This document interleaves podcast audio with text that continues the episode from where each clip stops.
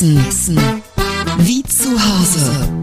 Bosbach und Rach, die Genusstester. Powered bei Redaktionsnetzwerk Deutschland und Kölner Stadtanzeiger. Und hier sind die Genusstester. Wolfgang Bosbach und Christian Rach. Herzlich willkommen zu einer Premiere, denn ab sofort, Sie haben es gerade gehört, sind Wolfgang Bosbach und Christian Rach auch die Genusstester. Essen wie zu Hause ist unser Motto mit dem Besten aus der deutschen Küche und profundem Hintergrundwissen. Diese Kolumne soll Lust machen auf Genuss mit Klassikern, die jeder kennt, wie Kohlrouladen, Hamburger Pannfisch oder Nürnberger Rostbratwürstchen. Ich verspreche Ihnen, bei den Genusstestern wird für jeden etwas dabei sein und das ist vor allem Christians Anspruch. Sie werden die deutsche Küche noch einmal völlig neu für sich entdecken. Genau, die deutsche Küche neu entdecken, das ist unser gemeinsames Ziel. Und ich verspreche Ihnen interessante Insights und Lifehacks fürs Kochen, wie man ja jetzt auch neudeutsch sagt. Regelmäßig werden wir auch den ein oder anderen Promi oder prominenten Gesprächspartner nach seinem Lieblingsessen natürlich fragen. Alles kommt auf den Tisch bei den Genusstestern und zum Auftakt möchte ich gerne von dir, Wolfgang, wissen, wie es um das Essen oder Genießen bei unseren Politikerinnen und Politikern, zum Beispiel in Berlin, bestellt ist. Täuscht da mein Eindruck oder ist man als Politiker in Berlin automatisch, ich sag's mal ganz zärtlich umschrieben, ganz gut im Futter?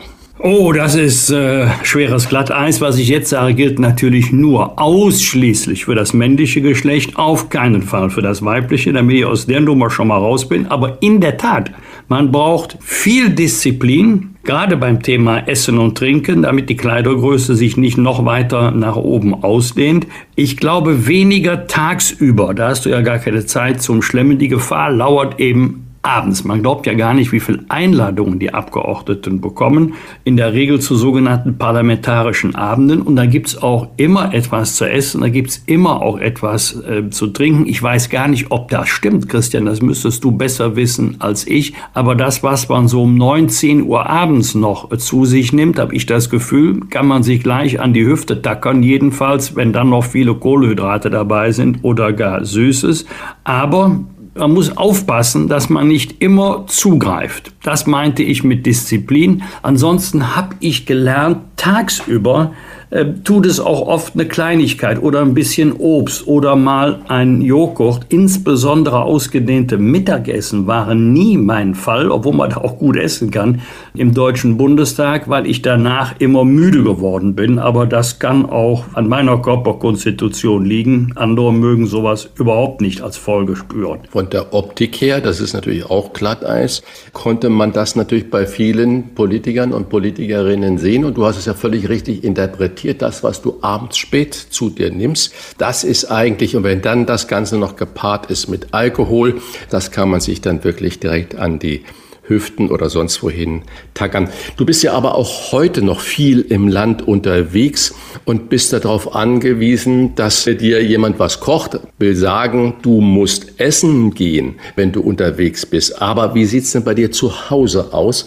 Stehst du da auch mal selber am Herd oder sagst du das zu deiner lieben Frau, das ist alles dein Bereich? Äh, nicht alles, aber zu 95 Prozent. Also Bratkartoffeln, die ich übrigens gerne esse, traue ich mir noch zu, auch noch ein paar Spiegeleier in die Pfanne hauen, aber Danach überlasse ich doch alles lieber denen, die es können. Ja, Bratkartoffeln, wie machst du die? Fangen wir mal gerade mit sowas Simplem an. Wie machst du Bratkartoffeln, dass sie wirklich schön knusprig und kross sind? Äh, sehr gerne mit Olivenöl, sehr gerne mit ein bisschen Speck auch dabei. Also es darf auch ruhig ein bisschen kross werden, aber es darf weder bretthart werden noch zu dunkel. Also da darf man sich zum Beispiel nicht vom Herd entfernen. Also die Gefahr ist hoch. Nimmst du rohe Kartoffeln? Nein, gekochte Kartoffeln. Weil das sind ja die, genau diese Streitfragen, die man dann da hat. Es gibt ja diese zwei Ansätze, diese Philosophie, mach Bratkartoffel aus rohen Kartoffeln oder die anderen sagen, mach Bratkartoffel aus gekochten Kartoffeln. Und du hast schon richtiger Hinweis gegeben, wenn du zum Beispiel Speck oder Zwiebeln da dran machst, bitte nie zu früh dazugeben, weil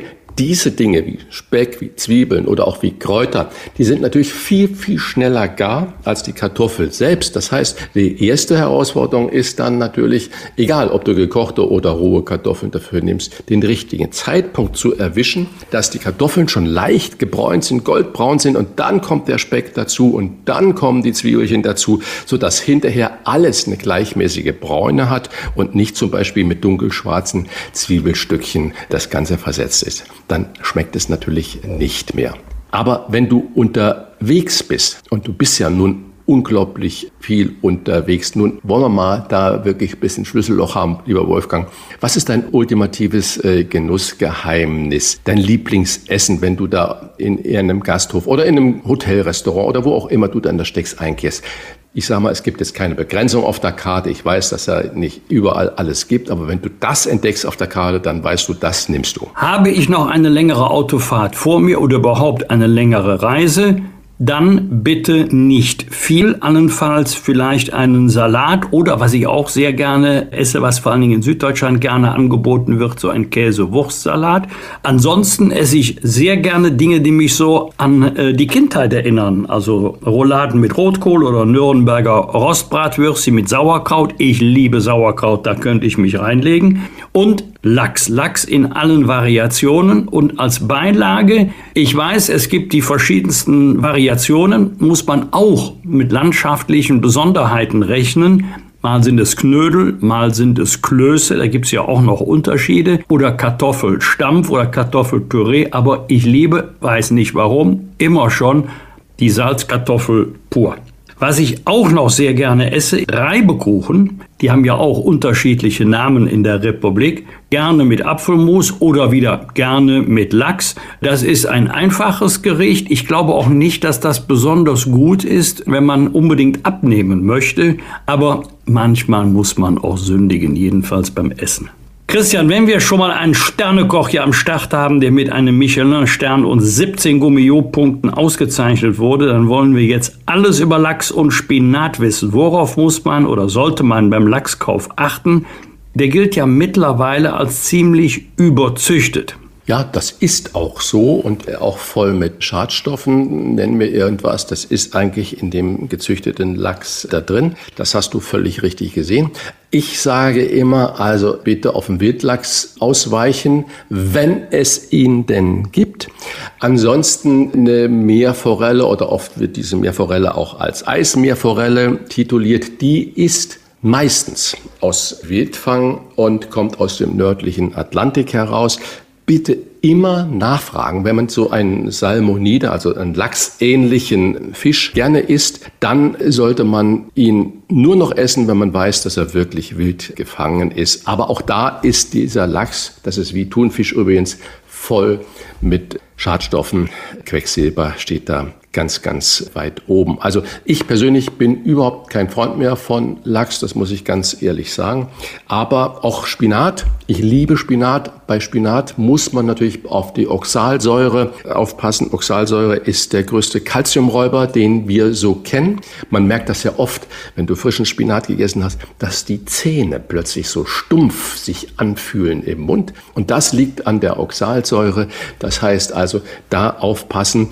Ein, ein guter Trick Trick dabei ist, wenn man Sahne oder auch etwas Käse zum Spinat gibt, weil das bindet die Oxalsäure und man scheidet die, Entschuldigung, dass ich das jetzt so sage, einfach wieder aus, ohne dass sie in den Körper übergegangen wird. Das ist also, wenn du Spinat und Lachs isst, ob mit Meerrettichsoße oder mit Senfsoße oder einfach mit einer Weißweinsoße oder nur ein bisschen mit Sahne, ist es besser, als wenn du nur den roh geschwenkten Spinat hast und den Lachs. Also da kommt es sehr, sehr immer auf die Kombination an. Wie kombinieren wir den Fisch denn am besten? In deinem neuen Kochbuch Deutsche Küche kombinieren kombinierst du den Spinat zum Beispiel mit einem Steinbutt und Meerrettichsoße. Ja, das ist ein Klassiker. Du kannst das natürlich auf zweierlei Art machen. Also, und Steinbutt kannst du ersetzen. Das ist ja nun der edelste Fisch, den wir da so kennen. Auch über einen Seelachs oder über eine nicht gefährdete Fischsorte da hilft so ein bisschen das MSC-Siegel. Und wenn man Spinat gerne isst, du kannst den Spinat einmal kurz in kochendes sehr salziges Wasser hineintauchen, aber wirklich, das braucht nur drei, vier Sekunden. Warum? Weil dann ist die Struktur dieser Spinatblätter gebrochen Man gießt ihn ab und macht ihn kalt und dann kannst du ihn ausdrücken, den Spinat. Das heißt, so dass das Wasser rausgeht, weil diese Oxalsäure sitzt auch zum größten Teil in der äußeren Hülle des Spinatblattes und äh, das wird damit äh, etwas abgehauen. Natürlich zu langes Blanchieren zerstört auch Mineralien und äh, die Vitamine da drin. Aufpassen, ganz kurz, und dann kannst du den gleich in etwas äh, gebräunter Butter mit Zwiebeln, mit Knoblauch, Salz, Muskat dazu tun, zwei, drei Löffel Sahne, flüssige Sahne angießen. Oder man kocht sich parallel dazu eine eigene Soße, indem man etwas Weißwein reduziert, auch mit einer Schalotte, einem Knoblauch, da schon zum Beispiel einen Löffel Senf mit einrührt, mit Sahne aufgießt und dann mit Salz, Pfeffer und einem Hauch Muskat und Cayennepfeffer abschmeckt, gemixt. Und das dann hinterher zu dem warmen Spinat gießt, einfach köstlich. Ich habe noch eine Frage zum Spinat, weil wenn man in den Supermarkt geht, kann man den ja an ganz verschiedenen Orten finden. Da gibt's ja einmal diese Kühlschränke, wo man so Spinat in so Beuteln kaufen kann. Dann gibt's die Tiefkühlabteilung, wo man ihn tiefgefroren kaufen kann, einmal als Blattspinat. Dann gibt's natürlich noch den Spinat mit dem Blub. Was ist ein Spinat, den du empfehlen würdest? Also auf dem Markt kann man natürlich auch kaufen. Wo würdest du sagen, das ist der beste Spinat, den sie machen können zum Fisch?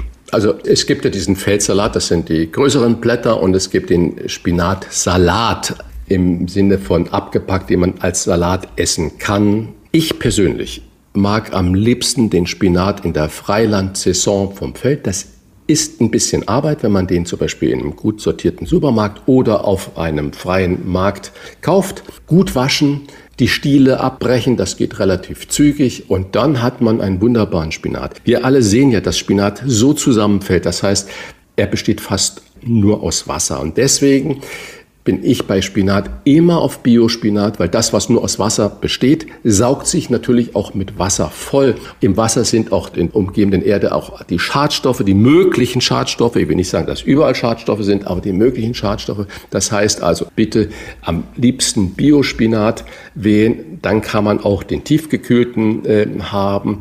Aber auch da gibt es unglaubliche Qualitätsunterschiede.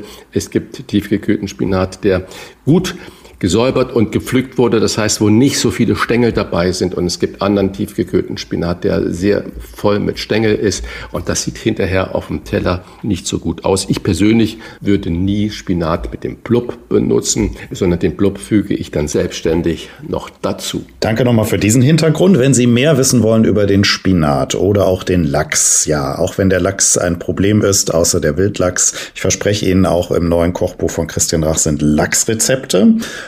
Sie erfahren da aber auch ein ganz leckeres Rezept, wie Sie Steinbutt kombinieren können mit Spinat und Meerrettichsoße. Und äh, da finden Sie das Rezept nämlich auch. Und das finden Sie auch bei unseren Kolleginnen und Kollegen vom Kölner Stadtanzeiger und der Kölnischen Rundschau in dieser Woche. Oder halt gebündelt in Christians neuem Buch Deutsche Küche, das ganz frisch zu dieser Kolumne erschienen ist. Und zehn Exemplare davon verlosen wir zur Premiere dieser neuen Kolumne Essen wie zu Hause. Wenn Sie uns schreiben, was Wolf Wolfgang Bosbach am allerliebsten ist, wenn er in Deutschland unterwegs ist. Wenn Sie aufgepasst haben, dann wissen Sie das jetzt. Schreiben Sie uns das Gericht bis zum 29. September 2023, 7 Uhr per E-Mail an kontakt.diewochentester.de. Kontakt.diewochentester.de bis zum 29. September, 7 Uhr. Unter allen Einsendungen verlosen wir insgesamt zehn Bücher. Da losen wir die Gewinner und Gewinnerinnen aus. Die Glücklichen werden werden von uns benachrichtigt und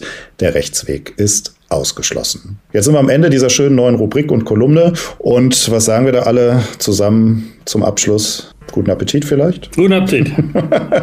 Oder guten Genuss. Bis zur nächsten Folge. Ja, ich sage einfach, Essen und Trinken ist so viel mehr als die reine Nahrungsaufnahme. Essen und Trinken ist ein Kulturgut, auch in Deutschland. Und das ist es immer wert, dass man darüber spricht. Und es wird bitte auch nicht falsch verstanden werden. Es ist keine Verkaufsveranstaltung für ein Buch, sondern es ist eine Idee von Wolfgang Bosbach, Jochen Maas und mir, dass wir sagen, wir wollen den Alltag der Menschen auch in unseren äh, Wochentester-Podcast hineinbringen. Das, was wirklich die Menschen auch noch bewegt. Weg von der großen Politik. Essen. Essen. Wie zu Hause. Wolfgang Bosbach und Christian Rach sind die Genusstester. Powered bei Redaktionsnetzwerk Deutschland und Kölner Stadtanzeiger.